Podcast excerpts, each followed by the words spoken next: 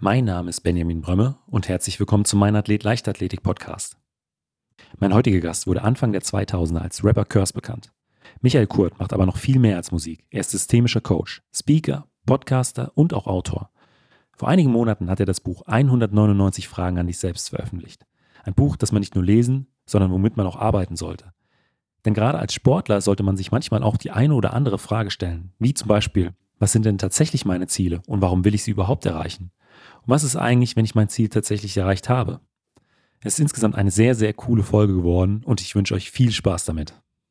Bei Sportlerinnen, bei Sportlern ist es sicherlich so, bei Künstlerinnen, bei Künstlern, weißt du, alles ist immer nur, ja, das nächste Album und die nächste Single und die nächste Chartsposition und der nächste Erfolg. Und dann was ist aber mit dazwischen und was ist aber, wenn es anders kommt oder was ist, wenn du eine Verletzung hast oder was ist, wenn und so weiter und so fort. Und auch da ist dieses Mentale so wahnsinnig wichtig, dass man eben auch lernt, ähm, dass das auch zwei verschiedene Dinge sein können. Dass man sagen kann, glücklich und ausgeglichen im Leben muss nicht was anderes sein als große Ziele haben und Ambitionen haben. Die beiden Dinge funktionieren auch zusammen. Und wenn man nämlich auf dem Siegertreppchen stehen kann und alles gegeben hat und danach nach Hause kommt und sagt, es ist super geil, aber wenn es nicht so gewesen wäre, wäre es auch super geil. Und ich fühle Purpose und ich fühle mich gut und ich bin glücklich in meiner Familie und, und dazu kommt dann noch, dass ich gewonnen habe. Then you can really be a champion. Weißt du? Weil dann, dann hast du nicht nur den Wettkampf gewonnen, sondern du hast im Leben gewonnen.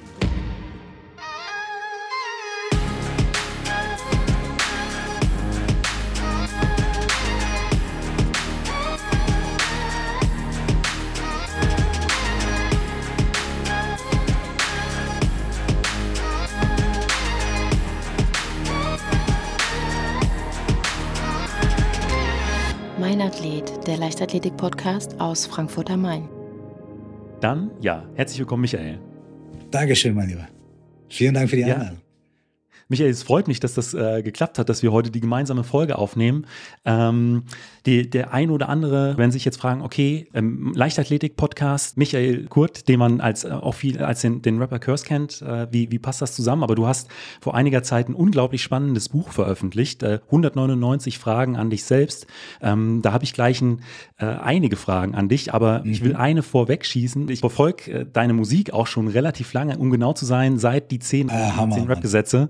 Und äh, unter, unter deinem Rappernamen Curse. Und da muss ich mit der Nummer 9 aus dem Lied einsteigen. Mhm. Ähm, und äh, die ist, du darfst auf keinen Fall schlafen, aber musst träumen, fokussier dich auf dein Ziel, um die Hürden vom Weg zu räumen. Yes. Ähm, äh, würdest du sagen, äh, dass es Überschneidungen zwischen äh, Rap, vielleicht auch äh, Battle Rap oder im Cypher und, äh, und Leistungssport gibt? Weil es geht ja da auch so ein bisschen um Wettstreit, große Ziele, Fokussierung. Deswegen, mhm. wie, wie siehst du das? Ich glaube, es gibt viele Überschneidungen in, ich glaube, es gibt viele Überschneidungen in allen Dingen, die wir uns, die wir in unserem Leben umsetzen wollen. So. Also jede Fertigkeit, sei es ein Sport, sei es eine künstlerische Fertigkeit, sei es irgendwie was in der Richtung. Es hat alles mit verschiedenen Dingen zu tun. Inspiration, Disziplin, aber auch loslassen und mit Übung und mit äh, Fokus, aber dann auch wieder mit Entspannung und so weiter, ja. Und diese Kombination aus den Dingen und wie gehe ich damit um und wie diszipliniere ich mich, aber wie setze ich mir Ziele und, und, und was möchte ich damit machen und warum mache ich das? Ich glaube, das haben diese Sachen irgendwie echt total gemeinsam, ne? Und äh, dann kommt natürlich bei, bei Rap, aber auch bei so vergleichenden Sportarten und so, bei Wett, Wettkämpfen und so, kommt natürlich auch noch dieses Vergleichselement dazu. Und äh, je nachdem, was man dann macht, auch studiere ich die Technik der, der anderen, des anderen Teams oder meiner, meiner Konkurrentin, wie gehe ich darauf ein und so weiter. Und das sind alles Komponenten, die es natürlich manchmal in der Musik auch gibt, vor allem im Battle Rap, wenn es ja wirklich darum geht, ich habe irgendwie meine Technik, meine Texte, du hast deine Technik, deine Texte und wir messen uns aneinander, wir gehen aufeinander ein. Es ist ja auch fast wie ein Tanz oder ein sportlicher Wettstreit. Also es gibt auf jeden Fall sehr viele Dinge, die diese Sachen gemeinsam haben, obwohl die Kunstform, ne, weil Sport und Körper ist ja auch Körperkunst, ne, obwohl die Kunstform sich unterscheidet, das Medium sich unterscheidet, glaube ich, spielen so dahinter in der Psychologie und in den Abläufen äh, sind ganz viele Sachen, glaube ich, sehr ähnlich.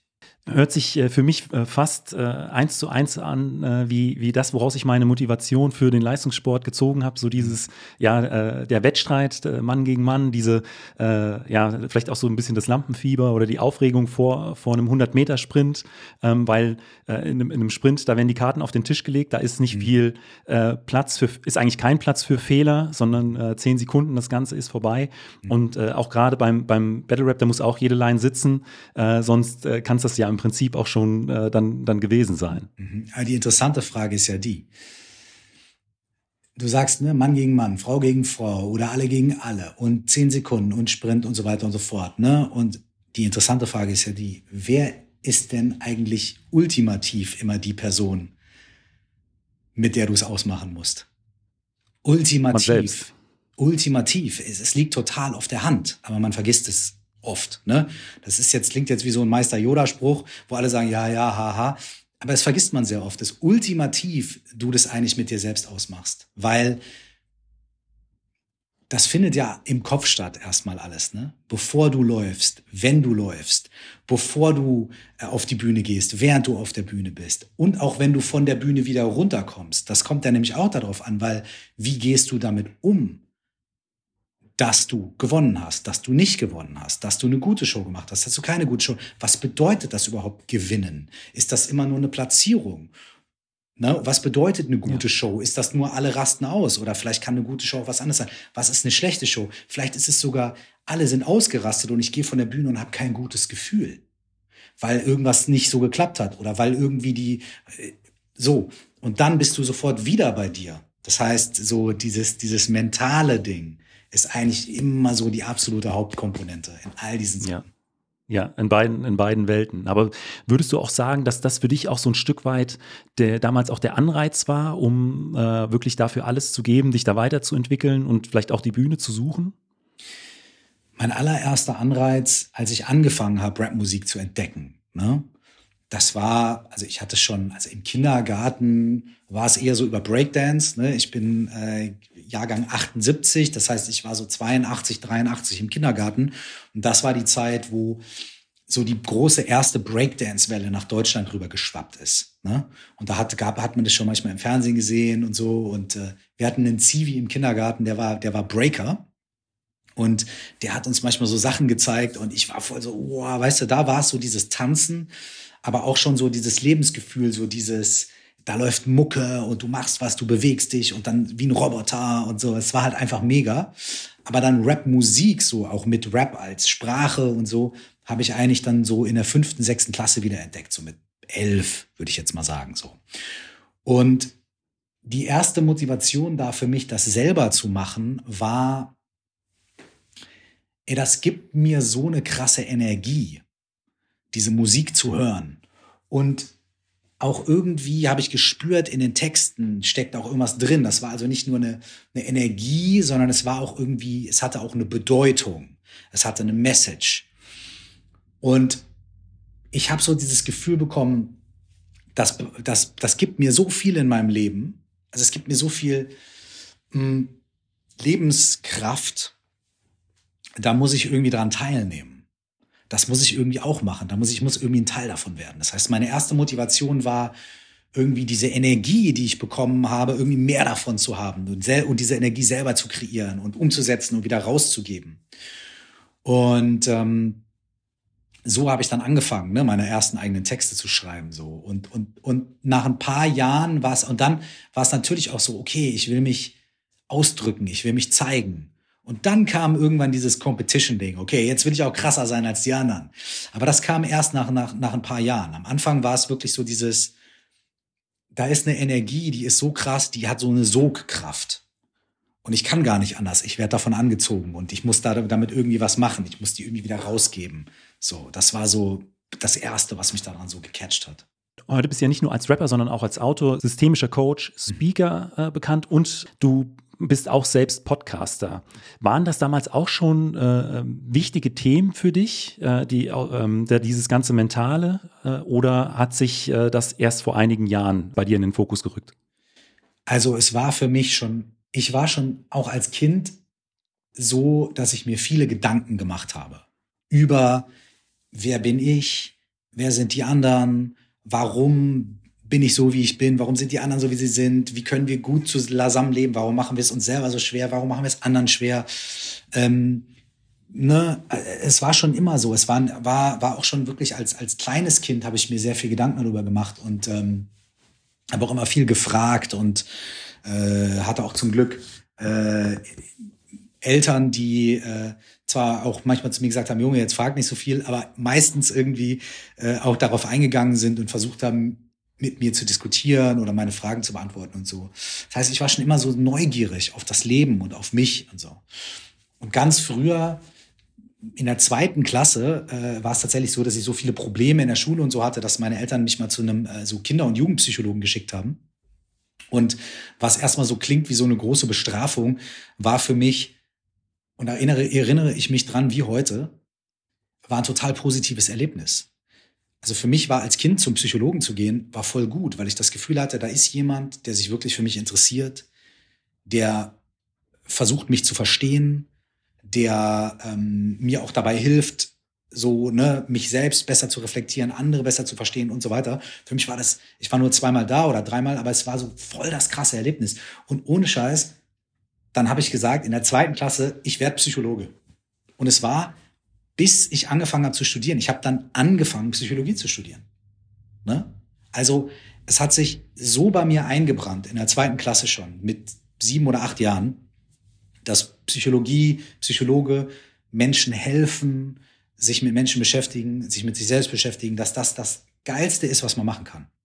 Neben Rapmusik natürlich. Ne? So, weil dann kam natürlich Rapmusik und dann war klar, okay, ich werde Rapper, war ganz klar. Und Psychologie nur als zweites Standbein, falls das mit dem Rap nicht funktionieren sollte. Das wusste ich schon in der, in der achten Klasse. Also, okay, ey. Ne? Aber ich habe mich schon immer für diese Themen interessiert. Und als ich dann 2010, nachdem ich irgendwie 10, 15 Jahre wirklich meine Rap-Musik gemacht habe und Karriere gemacht habe damit, und das war, war ja auch mein Beruf und alles, und ist es ja immer noch, als ich dann eine Pause gemacht habe, als ich dann für ein paar Jahre die Karriere auf Eis gelegt habe und, und ein bisschen auf die Suche gegangen bin nach dem, was mir sonst in meinem Leben gefehlt hat, ein bisschen mehr auf mich selber zu schauen, auf meine innere Welt zu schauen. Ähm, da ist das dann relativ schnell wieder gekommen, diese Liebe und diese Begeisterung auch für diese Arbeit. Habe dann ja eine Ausbildung gemacht zum systemischen Coach, habe mehrere Ausbildungen gemacht und bin da eigentlich wieder, bin da eigentlich wieder Full Circle wieder angekommen. So. Und auf dem Weg, das ist der letzte Punkt, aber der verbindet das so ein bisschen miteinander wenn du meine Texte hörst, weißt du, auch vom ersten Album, du hast gerade gesagt, ey, zehn Rap-Gesetze. Und auf dem Album war auch ein Song namens Wahre Liebe. da geht es ja nicht um Romantik, sondern in dem Song geht es auch darum, geht es um menschliches Zusammensein und um äh, Schein und Sein und um äh, darum, wie andere Menschen dich sehen und beurteilen und verurteilen. Da war ein Song auf dem gleichen Album namens Entwicklungshilfe, wo es auch darum geht, die, seine inneren Konflikte mit sich auszutragen und, und äh, da war ein Song drauf namens Schlussstrich. Da geht's auch, da geht's sogar um suizidale Gedanken ähm, und so weiter. Und da war ein Song drauf namens Licht und Schatten, wo es mehr so um so Gesellschaftsreflexion geht. Das heißt, schon auf meinem ersten Album waren mindestens vier, fünf Songs, also mindestens ein Drittel der Songs, haben schon von solchen Themen gehandelt. Und das hat sich dann auch durch jedes meiner Alben durchgezogen. Später hießen die Songs dann, weiß ich nicht, ich kann nicht mehr oder Freiheit oder irgendwie ähm, Münze des Glücks oder oder äh, äh, was was weiß ich für für für äh, für Titel ne? Aber diese Themen so das Beschäftigen mit der eigenen inneren Welt und auch mit der inneren Welt von anderen Menschen das zu hinterfragen und so weiter das hat sich auch immer durch meine Musik gezogen. Das heißt so dieses Thema war immer präsent bei mir. Dieses ne, innere Thema die innere Haltung die äh, die Selbstreflexion so. Und zwar immer, immer Thema. Egal wie verrückt, betrunken ich dann irgendwann auf dem Splash Festival hinter der Bühne stand. Äh, ne? Es war immer Teil meines Lebens auch, diese Reflexion. Da muss man auch sagen, dass äh, Rap einfach ein perfektes Ventil für sowas ist. Wenn, weil, ähm, äh, wenn du sagst, du warst in der zweiten Klasse äh, bei einem Psychologen, ihr habt euch darüber unterhalten, das hört sich für mich so an, als ob das ja so ein Stück weit in deiner DNA steckt, weil äh, so tiefgründige Fragen stellen sich, glaube ich, die wenigsten in, äh, mit, mit sechs, sieben, acht Jahren. Äh, und äh, da kann ich mir es auch gut vorstellen, dass wenn man dann da jemanden hat, mit dem man sich äh, ja vielleicht auch so ein Stück weit dann auf Augenhöhe mal über diese Themen unterhalten kann, dass das dann schon einen, einen bleibenden Eindruck hinterlässt, so wie du das jetzt auch beschrieben hast. Aber ähm, deswegen Rap und das passen ja im, im Prinzip wie die Faust aufs Auge. Ja, total, klar. Also ist ja auch Rap und Politik. Äh, ne? Also es ist ja immer wenn man sagt, das und das passt nicht zu Rap oder das und das passt nicht zu Sport, ne? Immer wenn man sowas sagt, sagt man das ja aus einem Klischee heraus. Ne? Wie, du bist Leichtathlet äh, und Pfarrer? Wie, wie passt das denn zusammen? Ja? Das ist so, das ist ja nur ein Klischee. Das ist ein Klischee von Leichtathletik und ein Klischee von Pfarrer. Weißt du? Und wie du bist Rapper und systemischer Coach, wie passt das denn zusammen? Das ist ein Klischee von Rap und ein Klischee von, von Coaching. Und wir alle sind doch wahnsinnig komplexe Wesen. Und nichts auf dieser Welt existiert immer nur isoliert. Niemand ist nur äh, Schwimmer oder nur Vater oder nur Bäcker, ja, oder Bäckerin oder Schwimmerin. Weißt du, ich meine?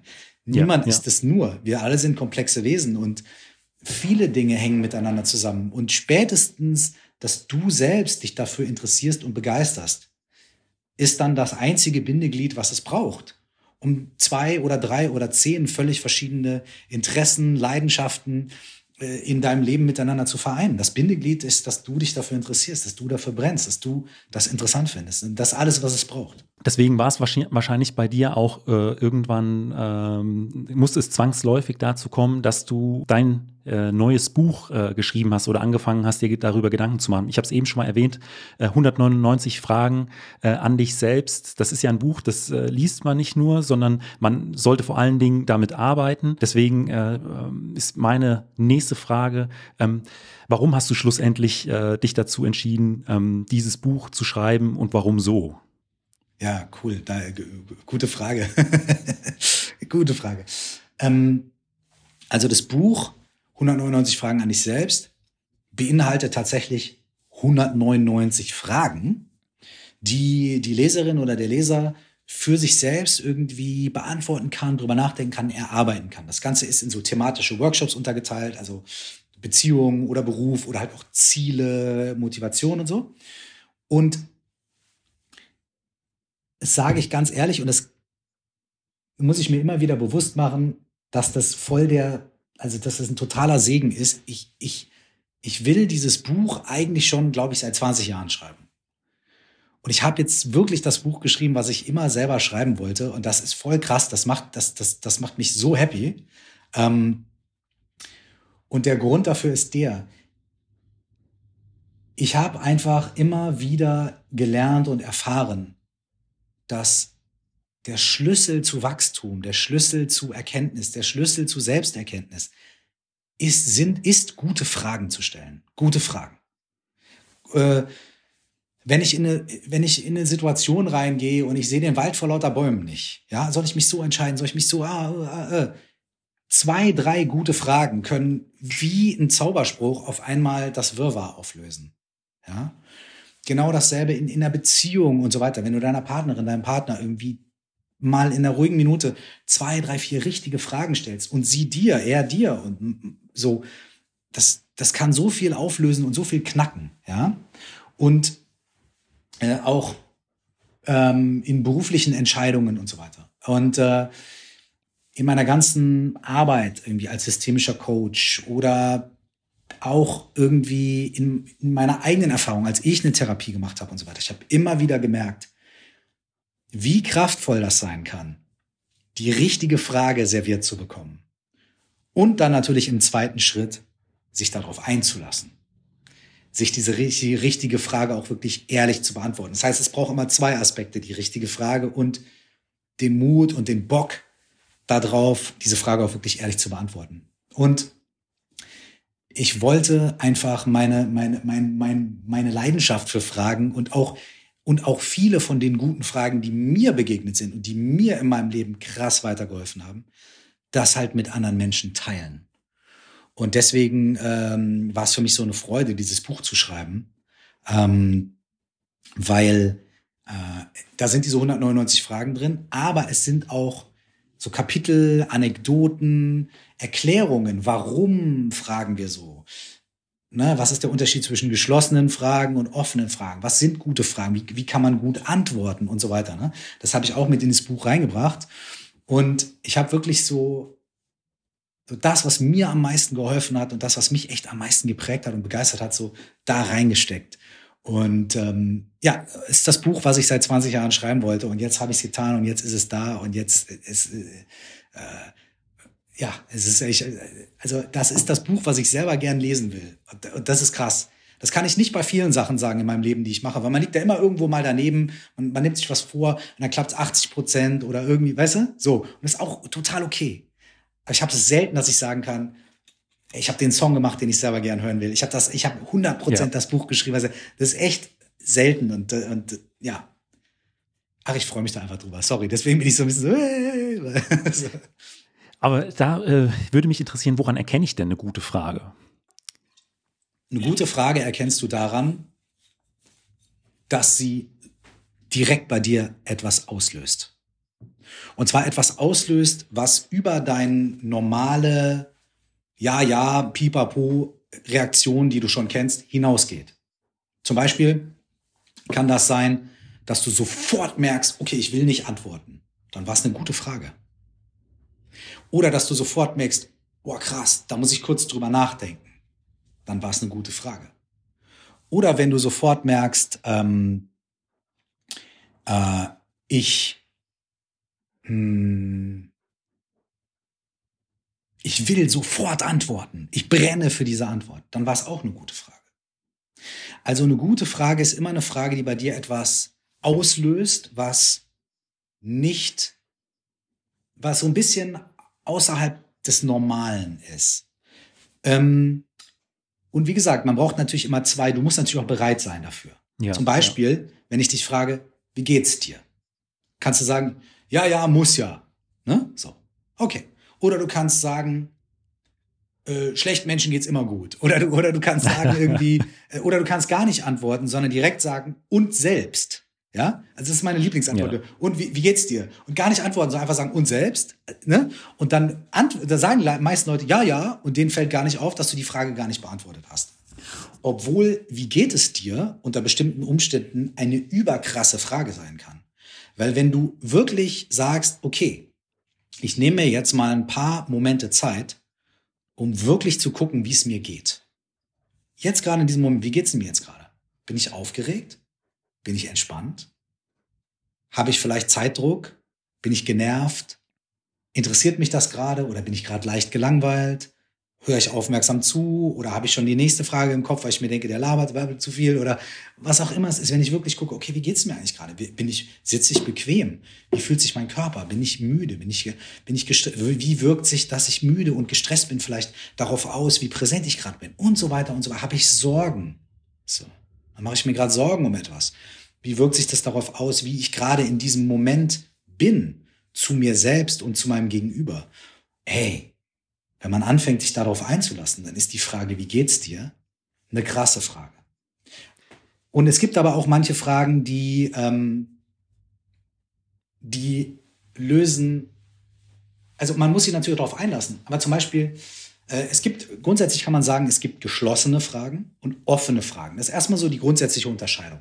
Eine geschlossene Frage ist eine Frage, wo du ganz einfach mit Ja, Nein antworten kannst und dann ist das Thema durch. Ja. So, ne? Eine offene Frage ist eine Frage, die keine geschlossene Antwort zulässt, sondern wo du ein bisschen offener drüber nachdenken musst und ein bisschen offener antworten musst. Und da fängt es schon mal an. Gute Fragen sind meistens offene Fragen. Das sind meistens Fragen, die dir Raum dafür geben, wenn du denn möchtest, äh, ein bisschen nachzudenken, ein bisschen zu reflektieren und du merkst sofort, oh, das macht was mit mir. Okay, oh, hm, da muss ich drüber nachdenken und so. Und dann öffnet sich etwas. Und das ist schon mal so eine, so eine Grund, Grundlage dafür, ob eine Frage eine gute Frage ist. Hört sich für mich auch so ein bisschen an, dass äh, einen so eine Frage entweder ein Stück weit aus der Komfort Komfortzone herausholt, äh, wenn man die wirklich äh, ehrlich beantworten möchte. Kann es oder, auch. Oder ähm, es ist eine Frage, die hat man sich schon immer gewünscht. Es hat einen nur noch nie jemand diese Frage gestellt und man hat einfach darauf gewartet, dass mal dieser Moment kommt und man äh, mal so ein bisschen was dazu sagen kann. Und äh, auch das, was du eben beschrieben hast zu, ähm, wie geht's dir? Im Prinzip ist es so eine äh, weniger eine Frage als eine Floskel, aber Oft, ja. ähm, wenn man ähm, aber wenn man sich tatsächlich darauf einlässt, auch eine, eine, eine, sehr, sehr gute Frage. Weil das ist glaube, nämlich auch nochmal, das ist nämlich ja. auch nochmal der Punkt, was auch ganz wichtig ist, ist in dem Moment, in dem ich aufrichtig mit ehrlichem Interesse frage und du aufrichtig und mit ehrlichem Vertrauen und auch mit ehrlichem Interesse an dir selbst antwortest oder antworten möchtest, in dem Moment kann jede Frage zu einer guten Frage werden. Ne?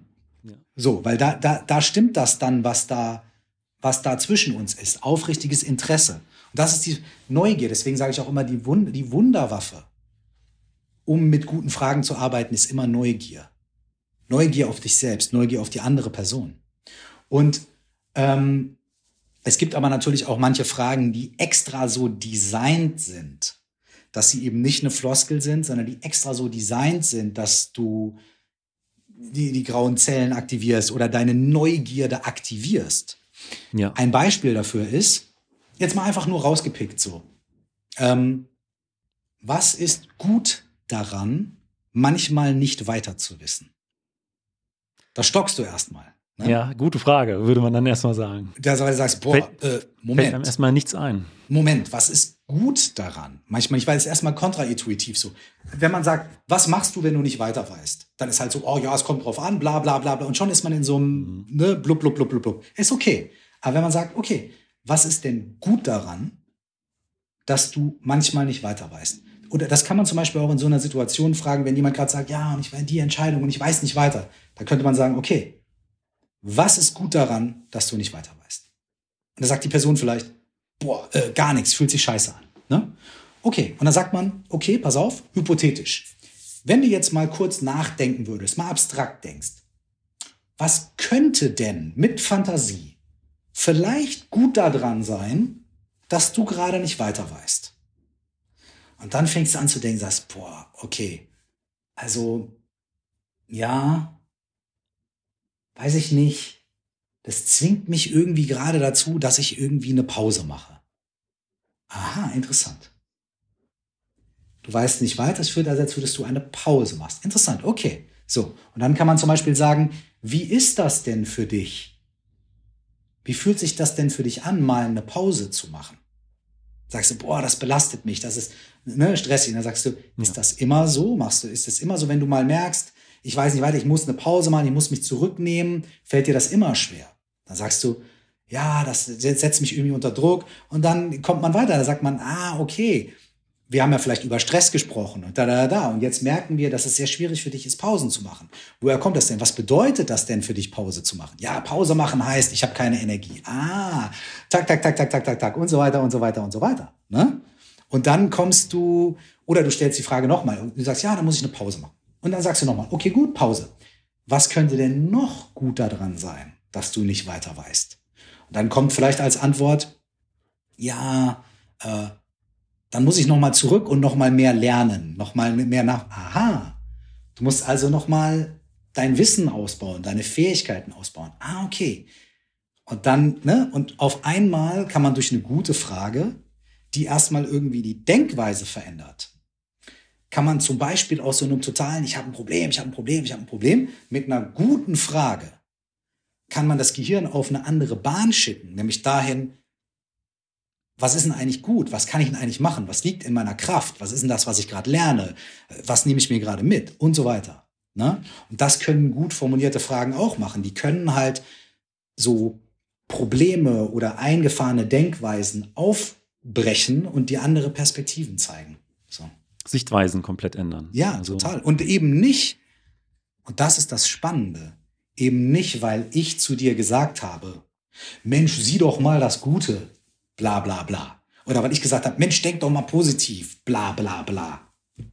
Sondern weil ich dich etwas gefragt habe und du selber vielleicht merkst, oh, wenn ich selber, ohne dass einer mir jetzt einen guten Tipp gibt, wenn ich selber das mal reflektiere, komme ich vielleicht selber auf eine andere Antwort, auf eine andere Bahn. Und das hat viel mehr Power. Und deswegen sind gute Fragen auch tausendmal besser als gute Tipps. Ich glaube aber, gute Fragen werden. Hundertmal besser, vielleicht. Nicht tausendmal. ich glaube, gute Fragen werden aber selten gestellt. Oder beziehungsweise, weil du hast auch gesagt, es muss äh, Neugierde dabei sein, Interesse. Mhm. Und die Neugierde, die muss ja nicht nur bei dem Fragenstellenden, sondern auch bei demjenigen vorhanden sein, der sich diese Frage stellen lässt. Ja. Also das, äh, ähm, das muss auf beiden Seiten sein. Und ähm, weil äh, so diese Sichtweise, gerade auch, wenn du sagst, man sollte sich dann vielleicht die Frage auch nochmal stellen oder dann auch in, in den Fragen nochmal so eine, eine, Ebene tiefer gehen, ähm, mache ich oder habe ich insgesamt den Eindruck, äh, dass das insgesamt sehr, sehr selten passiert und so äh, Probleme, ja, einfach Probleme bleiben. Das stimmt. Ähm, wir sind ja auch Gewohnheitstiere. Ne?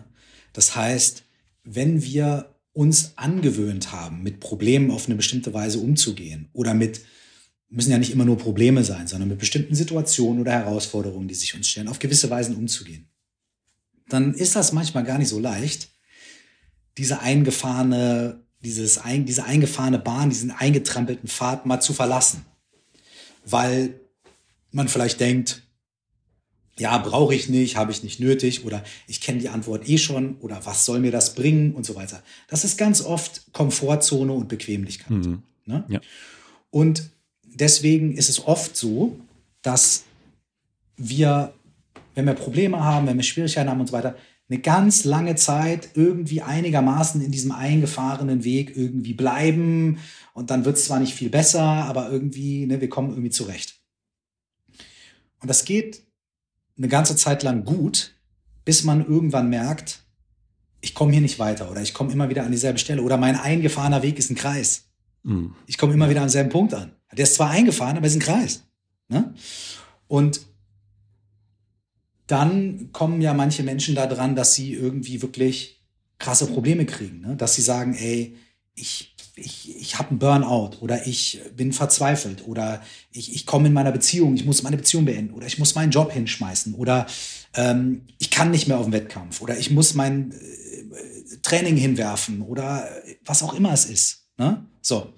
Und an so einem Punkt wird man dann oftmals viel offener für gute Fragen und für Selbstreflexion, weil man eben so durch so einen, durch, durch den Schmerz dazu gezwungen wird. Ja.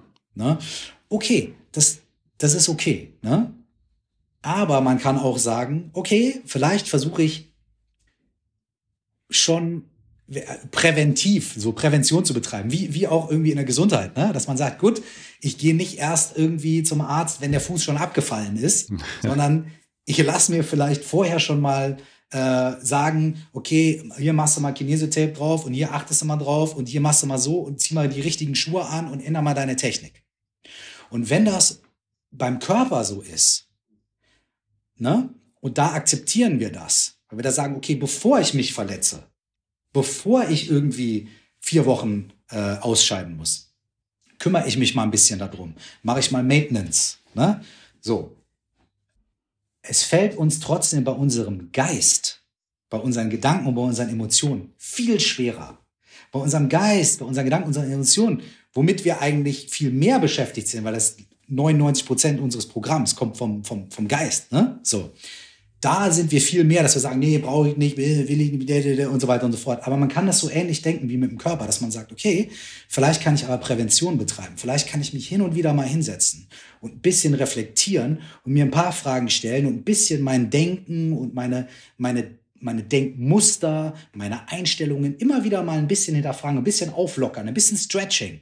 Also ein bisschen dehnen, ein bisschen ja, gucken. Ja. Vielleicht habe ich mehr Flexibilität. Vielleicht kann ich eine andere Technik machen. Vielleicht läuft, äh, läuft es sich mit den und den Schuhen besser. Weißt du, vielleicht denkt es sich mit den und den Gedanken besser und so.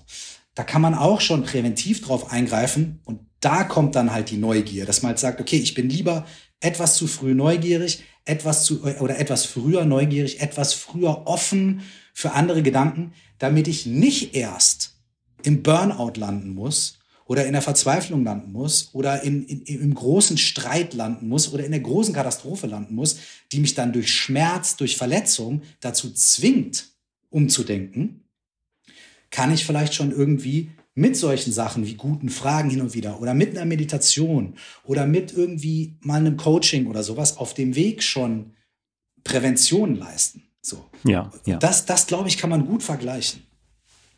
Das ist, da muss ich auch immer wieder ähm, an ein äh, Zitat von äh, Caroline Schäfer äh, denken. Das ist eine deutsche äh, Siebenkämpferin, die war ähm, eine, ist eine der besten äh, Mehrkämpferinnen der Welt und äh, mit ihr war ich gemeinsam auf einer Tagung. Da ging es auch unter anderem um das Mentale, weil äh, dieser Bereich im, im, Sport immer noch so ein bisschen stiefmütterlich behandelt wird. Mhm. Aber sie hat es im Prinzip auf den Punkt gebracht, was bringt es mir, wenn ich vier Jahre auf die Olympischen Spiele hintrainiere? Äh, ich bin körperlich absolut topfit, aber ich habe äh, äh, das Mentale völlig außer Acht gelassen und stehe dann da in einem Stadion mit 70.000 Leut Leuten und aus irgendwelchen Gründen macht dann an diesem Tag meinen Kopf nicht mit, weil ich mich eben äh, mit diesem Bereich überhaupt nicht beschäftigt habe. Ja. Und äh, deswegen für sie äh, gehört das absolut mit zum Training. Total. Ähm, aber in, in, äh, in vielen Bereichen ist es leider noch nicht so. Ähm, Wenn ich noch ergänzen ich, darf dazu, ähm, du musst dir auch Folgendes überlegen, und das ist, eine, das ist eine Lektion, die ich wahnsinnig schmerzhaft gelernt habe. Nämlich, was ist denn, wenn du vier Jahre dich auf Olympia vorbereitest und dann gewinnst du? Und dann stehst du auf dem Siegertreppchen und wenn das Adrenalin weg ist am nächsten Morgen in deinem Hotelzimmer, fühlst du dich wie der einsamste Mensch der Welt. Und du fliegst nach Hause und alle sagen gratuliere, gratuliere, aber du fällst in ein totales Loch und dir geht's nicht gut und du fühlst dich einsam und du weißt nicht weiter. Und was dann? Und das ist mir öfter passiert und das kennen wir alle, wenn, weil wir, wir, wir setzen uns irgendwie einen, einen Ziel, einen Meilenstein und dann hängen wir all unsere und dann opfern wir auch so viel dafür und sagen, ich bin glücklich bin ich, wenn ich das erreicht habe. Ja, oder ja, genau. frei nehme ich mir, wenn ich, wenn ich das gemacht habe. Oder wenn ich eine Million auf dem Konto habe. Oder wenn ich das habe. Oder wenn ich zehn Kilo abgenommen habe. Oder da, da, da. Und dann dreht sich alles um so einen komischen Moment. Und dann ist dieser Moment da und dann denkt man so, okay, krass. Und dann denkt man aber eine Minute später oder einen Tag später oder eine Woche später, Moment mal, äh, war es das jetzt? Und was ist denn jetzt? Und was mache ich als nächstes? Und auch da ist das Mentale wahnsinnig wichtig. Also wahnsinnig wichtig, weil äh, bei Sportlerinnen, bei Sportlern ist es sicherlich so, bei Künstlerinnen, bei Künstlern, weißt du, alles ist immer nur, ja, das nächste Album und die nächste Single und die nächste Chartsposition und der nächste Erfolg. Und dann, äh, was ist aber mit dazwischen und was ist aber, wenn es anders kommt oder was ist, wenn du eine Verletzung hast oder was ist, wenn äh, und so weiter und so fort. Und auch da ist dieses Mentale so wahnsinnig wichtig, dass man eben auch lernt, ähm, dass das auch zwei verschiedene Dinge sein können. Dass man sagen kann, glücklich und ausgeglichen im Leben muss nicht was anderes sein als große Ziele haben und Ambitionen haben. Die beiden Dinge funktionieren auch zusammen. Und wenn man nämlich auf dem Siegertreppchen stehen kann und alles gegeben hat und danach nach Hause kommt und sagt, es ist super geil, aber wenn es nicht so gewesen wäre, wäre es auch super geil. Und ich fühle Purpose und ich fühle mich gut und ich bin glücklich in meiner Familie und, und dazu kommt dann noch, dass ich gewonnen habe. Then you can really be a champion. Weißt du? Weil dann, dann hast du nicht nur den Wettkampf gewonnen, sondern du hast im Leben gewonnen. Und das ist so wichtig. Und das sehe ich bei mir selbst und bei so vielen anderen Menschen, dass wir das vergessen und dass wir da eben oft im Leben nicht gewinnen und nicht die Champion im Leben sind. Und das ist mir so wichtig, dass, weil es für mein Leben so eine krasse Bedeutung hat, auch das mit anderen Leuten auch so viel zu teilen oder darüber zu quatschen, ähm, dass das eben auch dazugehört, so, ne? Dieser, dieses, dieses, diese, diese, diese zweite Ebene halt auch zu haben, so, ne? Und nicht entweder oder. Nicht irgendwie, ja gut, entweder ich bin ausgeglichen und entspannt oder ich bringe Höchstleistung. Nee, nee. Ich bin ausgeglichen und glücklich und ich kann eine Höchstleistung erbringen. So, ne? No problem. Oder yes problem, aber halt cooles Problem. Weißt du? das geht auch zusammen. Das ist total wichtig. Deswegen hast du wahrscheinlich auch äh, den Workshop äh, Deine Ziele mit in das Buch eingebaut, weil ähm, ähm, dass man sich auch hinterfragt, wa ähm, warum ist mir dieses Ziel denn überhaupt so wichtig? Äh, ja. Warum will ich das erreichen? Ähm, warum äh, bin ich vielleicht erst dann glücklich, äh, wenn, wenn, wenn das und das passiert ist? Also ähm, hört sich zumindest für mich jetzt so an. Meiner Erfahrung nach und nicht nur meiner Erfahrung nach, sondern auch der von vielen Coaches, ja, ist, steckt hinter jedem Ziel ähm, ein Wunsch danach, irgendwas Bestimmtes äh, zu fühlen oder sich auf irgendeine bestimmte Art und Weise zu, zu, zu äh, da, da, ne? es, es, geht, es geht ja nie darum, Platz eins zu sein, sondern es geht darum, was bedeutet es, Platz eins zu sein. Ne? Es ist ja nicht bei Platz eins ist, äh, who gives a shit? Ja? Äh, es bedeutet ja etwas. Ne? Und vielleicht ist es irgendwie, damit zeigt, damit kann ich es endlich allen zeigen, ja? die nie an mich geglaubt ja. haben. Zum Beispiel, zum Beispiel. Ne? Oder Platz eins bedeutet endlich irgendwie die Sponsoring-Deals zu bekommen und dadurch Kohle zu haben und für meine Familie ein Haus, whatever it is. Ja? Oder Platz eins bedeutet, vielleicht, wenn man drunter guckt, drunter guckt, da kann man auch immer noch ein bisschen tiefer gucken, wenn man ehrlich zu sich selbst ist, muss man ja niemandem erzählen, aber man kann ja für sich selber mal forschen. Vielleicht bedeutet das nachher auch irgendwie, ja, ich will es allen zeigen. Warum ist mir das so wichtig, es allen zu zeigen? Ja, weil die Leute nie an mich geglaubt haben und ich da, da, da. Okay, warum ist das so wichtig? Ja, weil mein Selbstwertgefühl hat immer darunter gelitten. Aha, also Selbstwertgefühl. Okay, warum ist da, was liegt da drunter? Ja, ich habe mich immer einsam gefühlt. Keine Ahnung, was auch immer es ist. Ne? Und irgendwann kommt man da drum, kommt man da dran. Platz eins ist nur ein Symbol. Und es ist ein Symbol für einen tiefliegenden Wunsch, ein tiefliegendes Bedürfnis. Und jetzt kommt das Schöne und das Krasse und das, was ich finde, was so, was so eine große Chance ist. Wenn ich weiß, welches Bedürfnis, welcher Wunsch, welche Sehnsucht darunter liegt, dann kann ich sagen, kann ich mich auch irgendwie noch auf andere Arten und Weisen darum kümmern, dass diese Sehnsucht, dieses Bedürfnis, was da drunter liegt, erfüllt wird?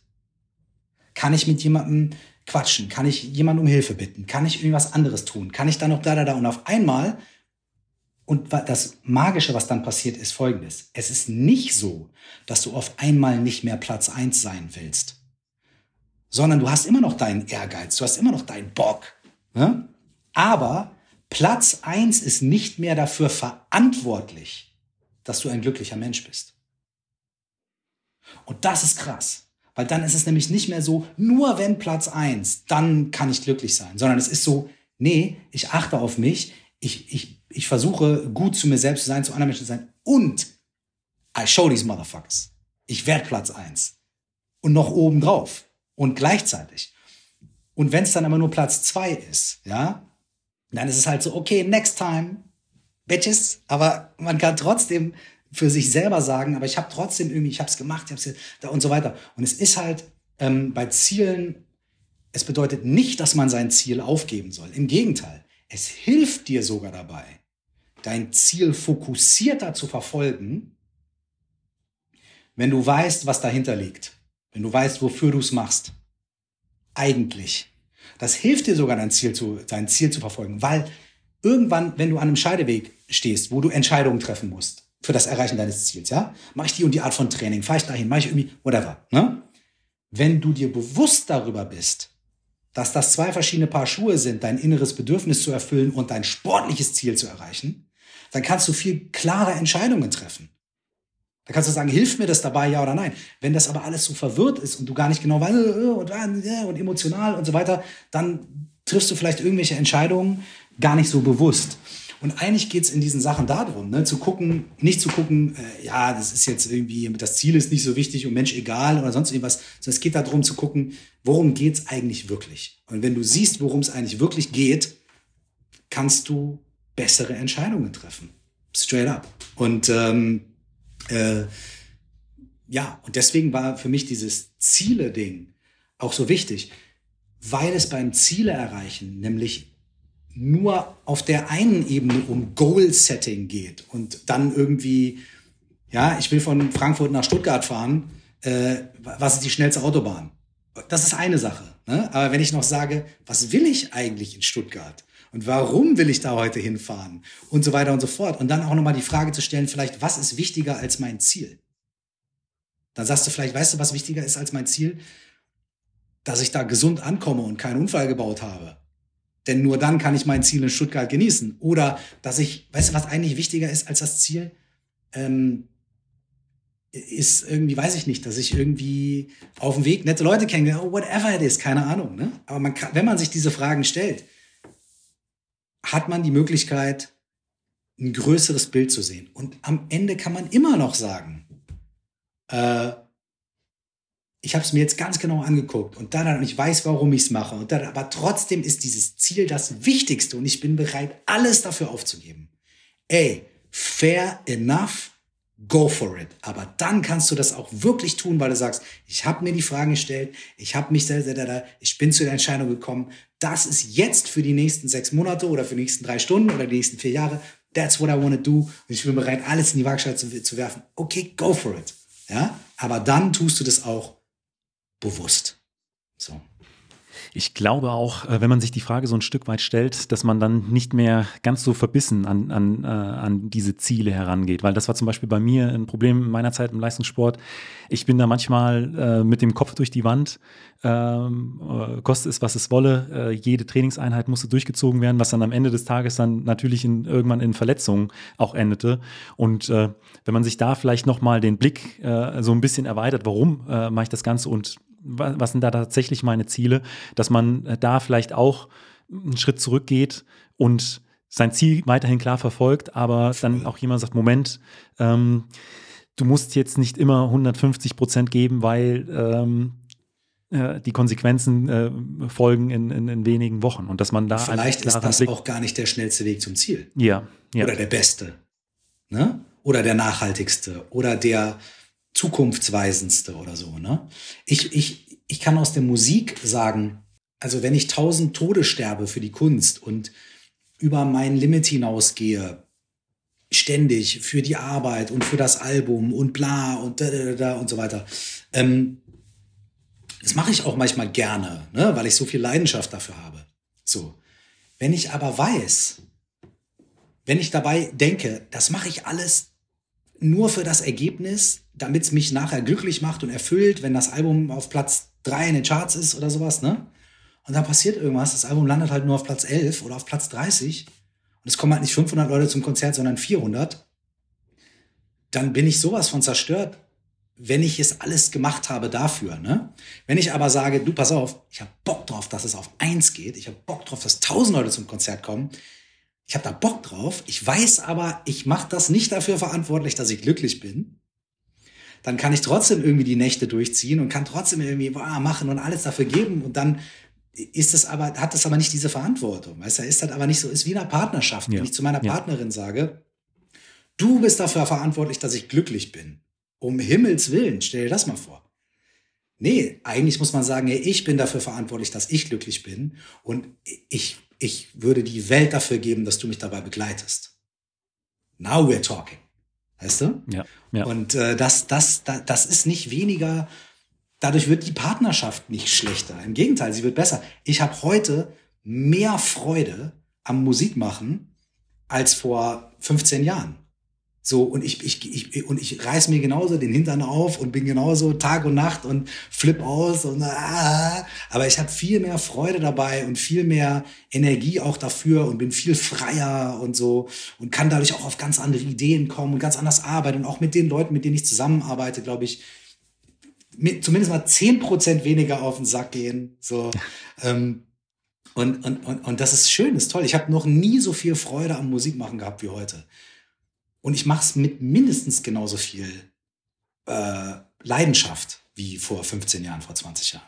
So, nur ich muss mich nicht jedes Mal dafür in Grund und Boden reiten. Weißt du? Ja, das und äh, ich finde, das kann man eins zu eins auf den, auf den Leistungssport übertragen. Äh, mhm. Wir haben uns jetzt äh, eine Weile über äh, den Workshop Ziele unterhalten. Da sind aber noch einige andere Workshops, die auch wie die Faust aufs Auge zum, zum Sport passen.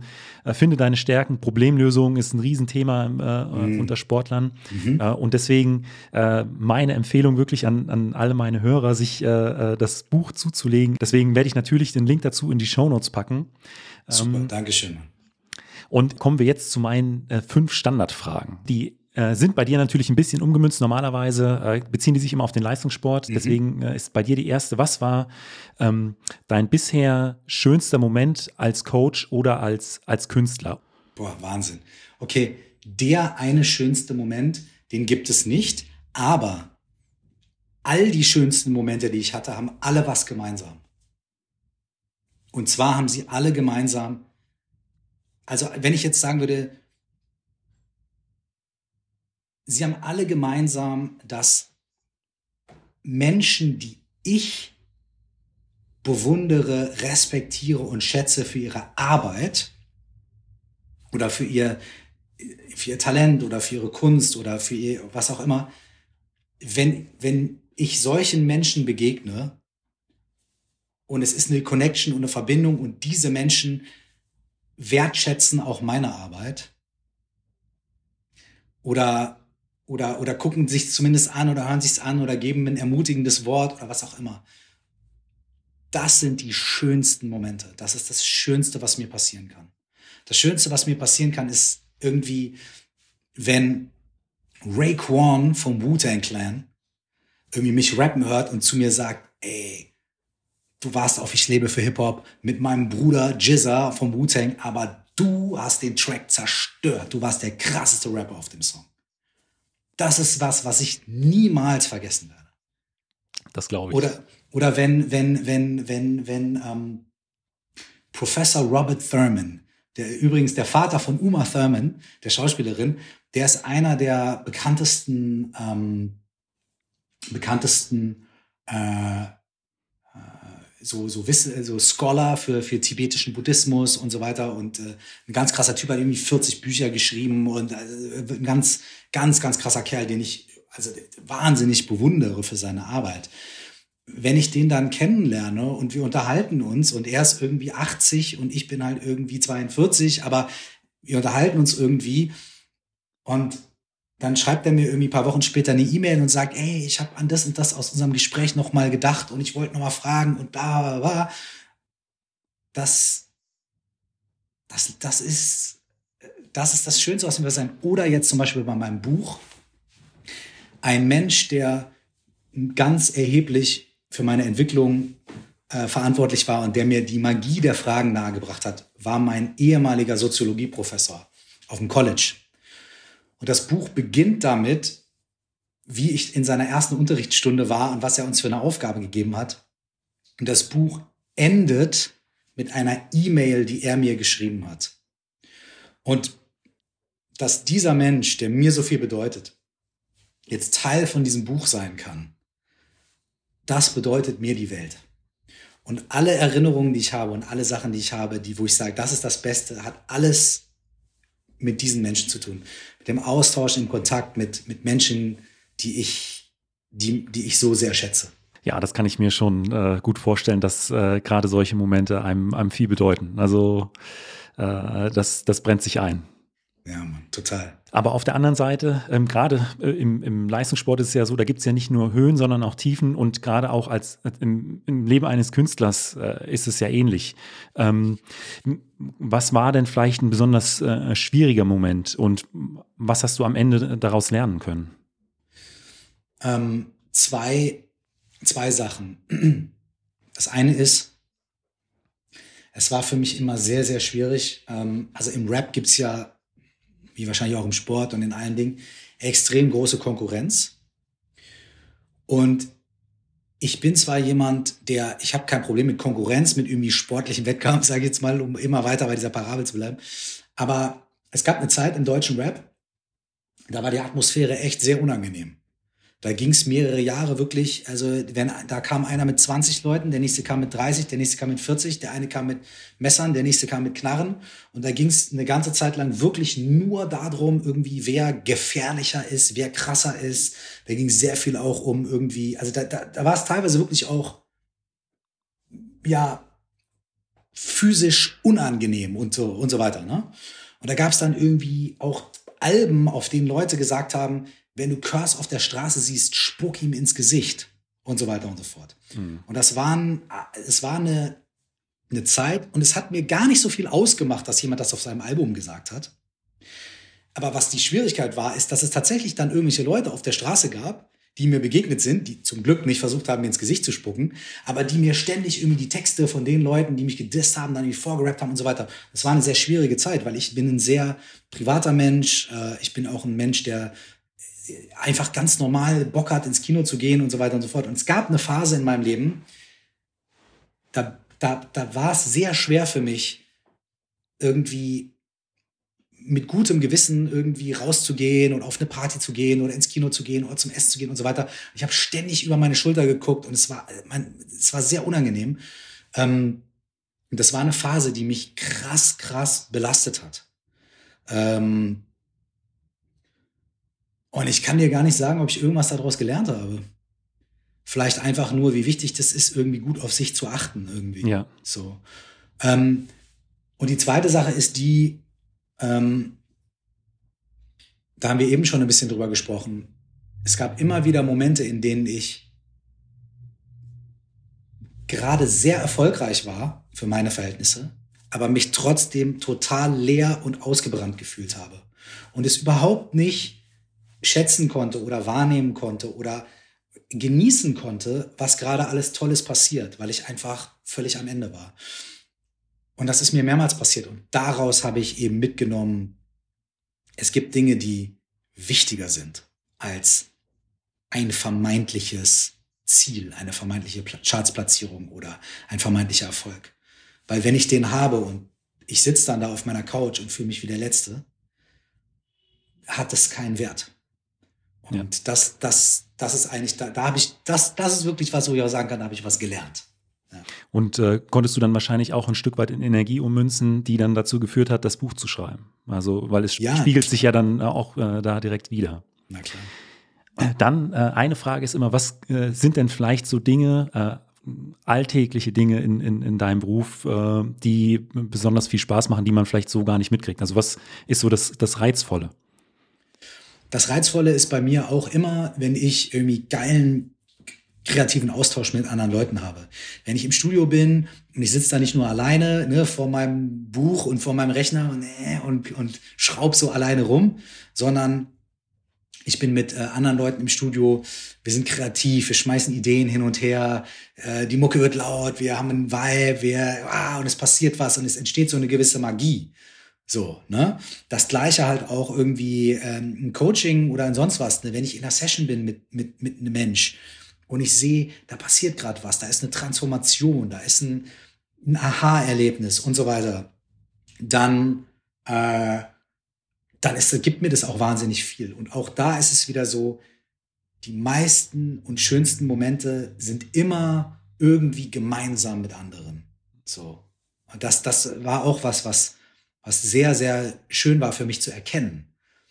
Ne? Ich, brauch, ich bin auch gern alleine und ich brauche auch meine Ruhe.